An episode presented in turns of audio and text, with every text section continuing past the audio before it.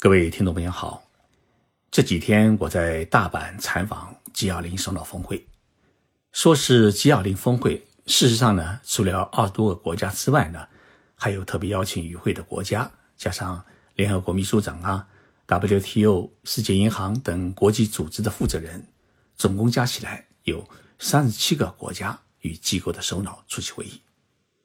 为了保卫这些外国首脑，日本警察厅。从全国各地调集了三万多名警察进驻大阪市，同时呢，要求大阪市民在会议期间尽量不要开车外出，以便影响首脑们车队的行进。公立中小学是放假三天。这一次峰会专门设立了一个国际新闻中心，可以容纳一千多名记者，二十四小时运营。里面呢，不仅可以睡觉。而且还有各种拉面啊、大阪烧啊、咖喱饭啊、饭团等供应。日本的清酒种类啊就有一百多种，真的是把记者当成了皇帝。大阪 G20 首脑峰会已经在今天下午是顺利闭幕。这次峰会到底有哪些花絮，达成了什么成果？今天的节目我就来给大家做一一介绍。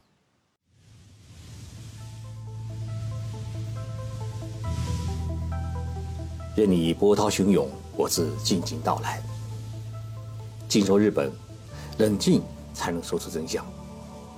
我是徐宁波，在东京给各位讲述日本故事。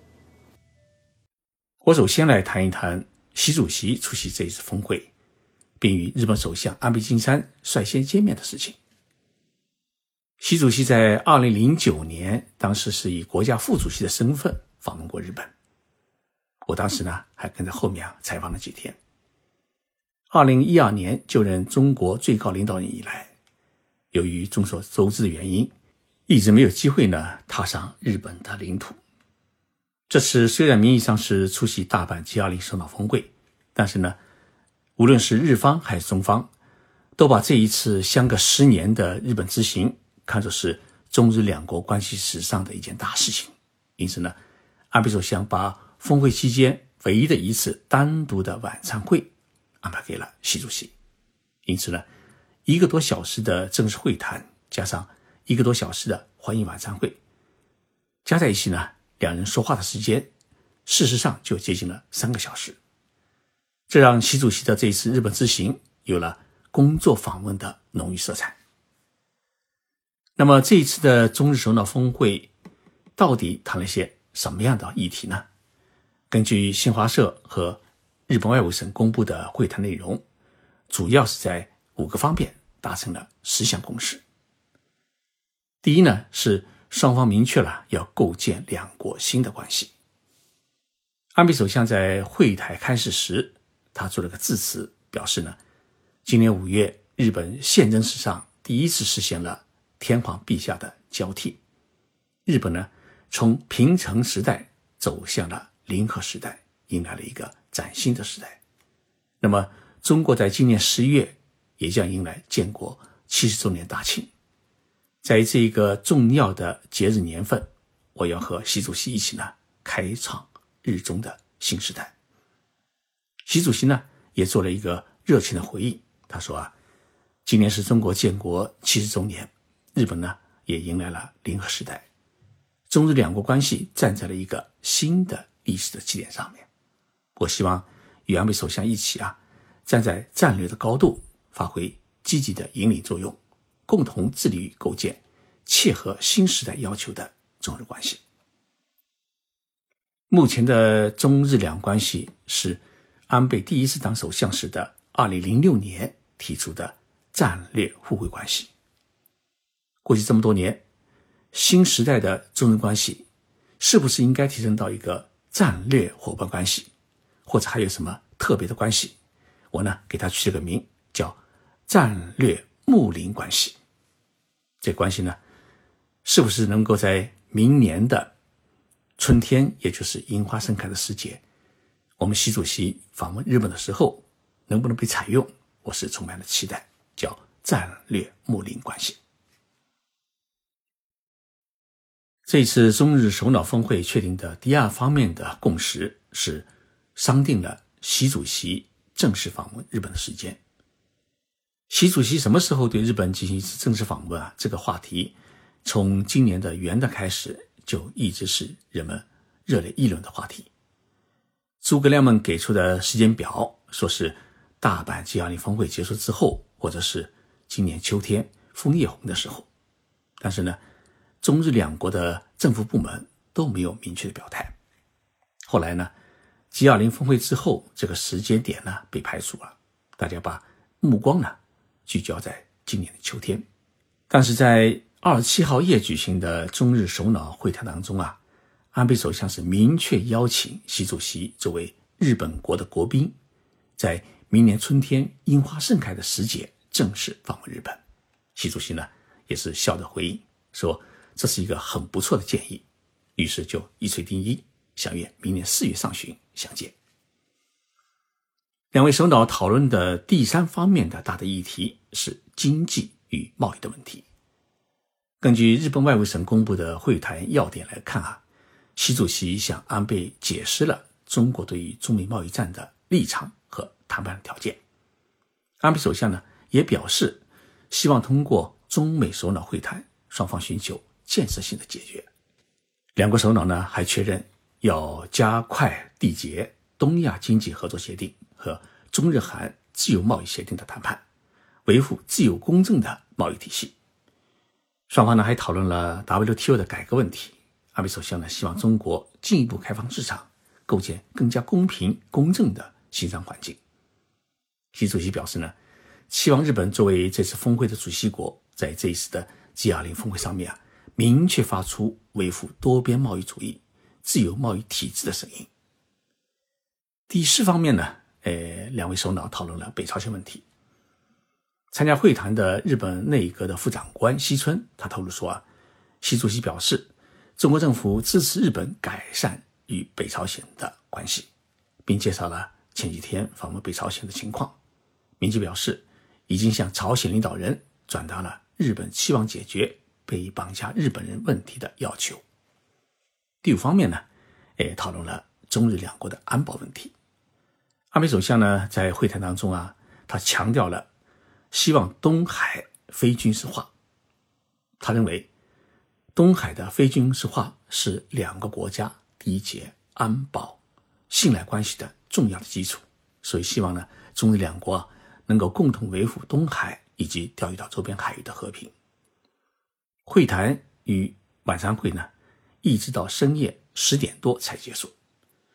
虽然大多数的会谈都是闭门会谈，但是呢，我们采访记者从各方获得的信息综合分析，大家一致认为啊，这次的首脑会谈应该是满分。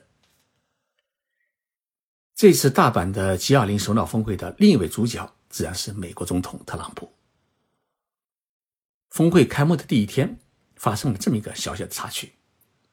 安倍首相呢起了个大早，他做的第一件事情就是赶到会场。迎接美国总统特朗普，举行一场对于日本来说啊还挺重要的首脑会谈。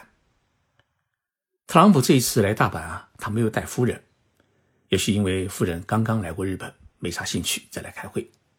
但是呢，特朗普身边不缺女人，他就带了漂亮的宝贝女儿伊万卡。于是，当特朗普下车，跟着安倍来到记者团面前拍照的时候啊，安倍呢想跟他。拍个握手照，但是呢，手伸出去老半天，特朗普是瞟了一眼，没有回应。结果，安倍首相是很尴尬的把手悬着，撑了一下特朗普的腰。特朗普呢，这才回过神来跟安倍握了手。安倍是传承了日本人的忍的精神，对于这种出眉头的事情啊，他不会表现出过多的不悦，往往是一笑了之。其实。特朗普那一刻失神的原因，是因为他把眼睛飘向了红地毯的那一头，因为接下来啊，是他的宝贝女儿是登场的时光，他要让全世界的媒体知道，对于白宫的政治来说，伊万卡就是他的女儿是多么的重要。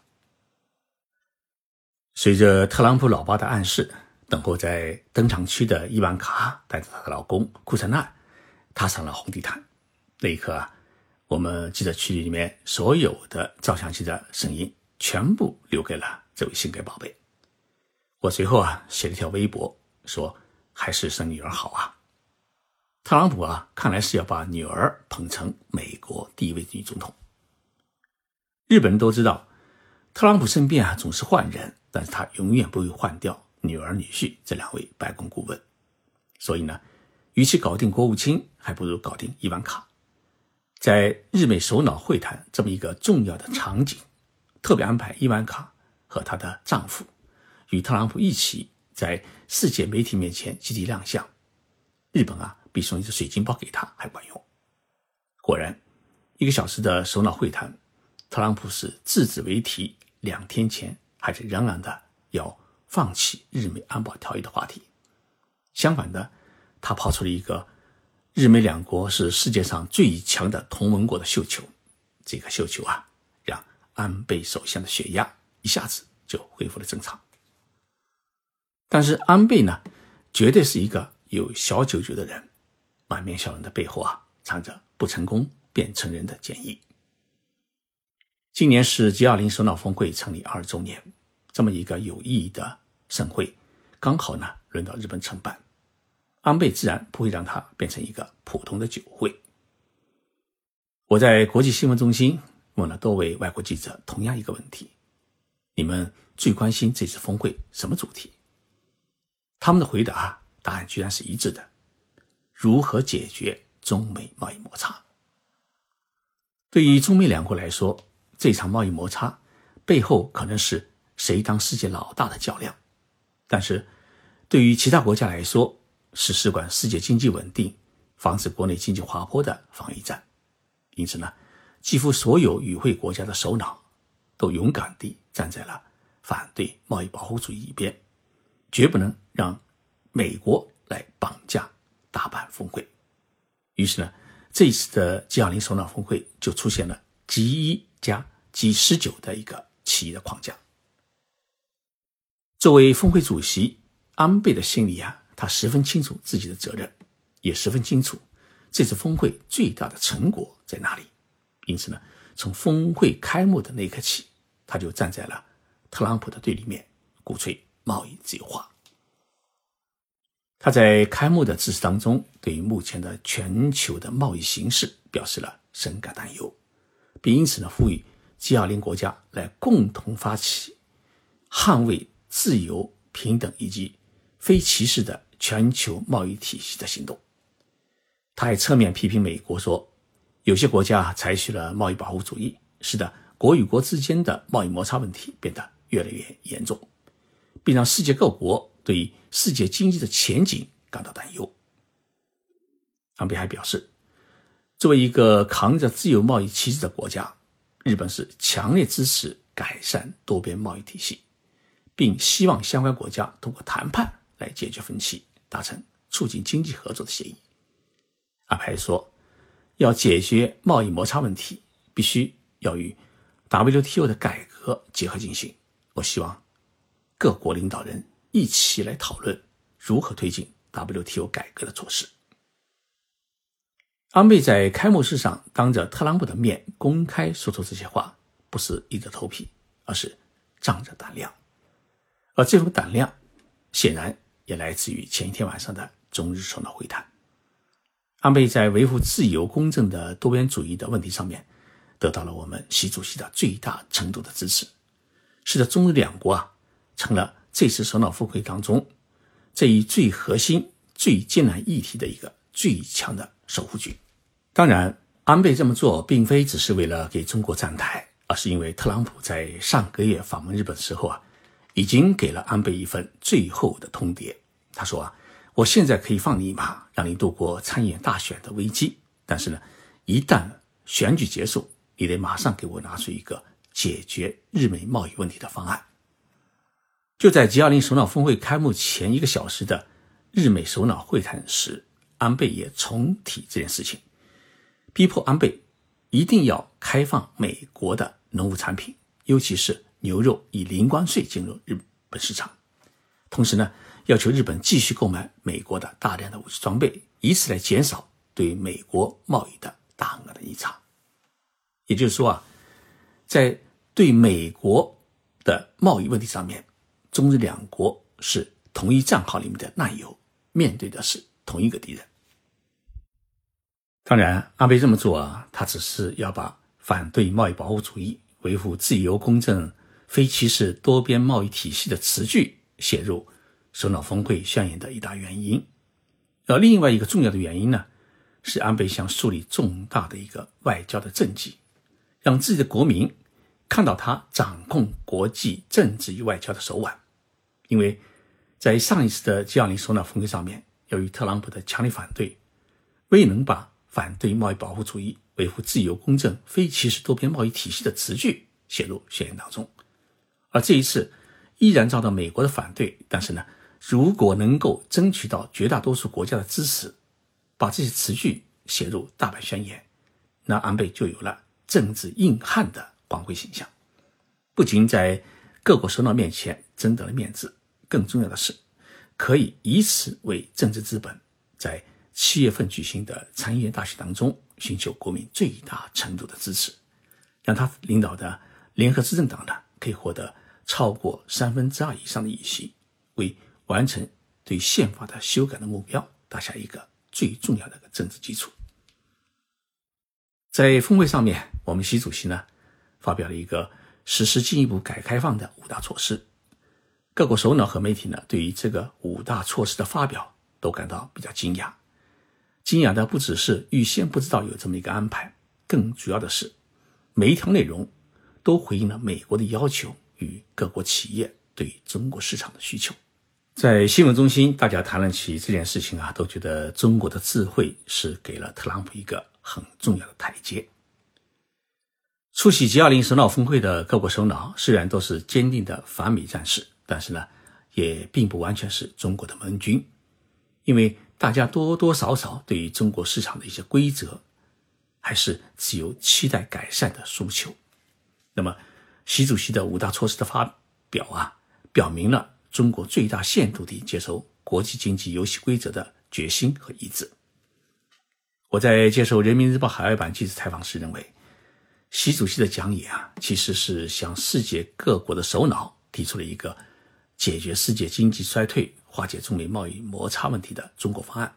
那么，这个方案啊，它不仅阐述了中国对于世界经济与贸易现状的分析，同时呢，也提出了自由、公正、非歧视化的维护世界贸易秩序的原则。而这一方案呢，是在中美贸易摩擦日趋激烈、各国对于世界经济日益担忧的背景下提出来的，因此对于世界经济的前景甚为担忧的。大阪 G20 首脑峰会起到了一个中流砥柱的作用，给大家呢吃一个定心丸。这颗定心丸在今天中午的中美首脑会谈当中发挥了积极作用，两国领导人就暂停追加关税、恢复两国贸易谈判达成了共识。那么这一共识也让与会的各国首脑感到安心。两天的首脑峰会最终发表的宣言啊。没有写入批评美国的反对贸易保护主义的词句，但是呢，很明确的写入了维护自由、公正、非差别化的自由贸易原则的词句，也算反映了包括中国在内的绝大多数与会国家领导人的诉求。同时呢，各国首脑也赞成不要往海里面啊扔塑料垃圾，以便污染环境、影响鱼类生长。谢谢大家收听。这一期的大阪吉利首脑峰会的专题节目，我们星期三再见。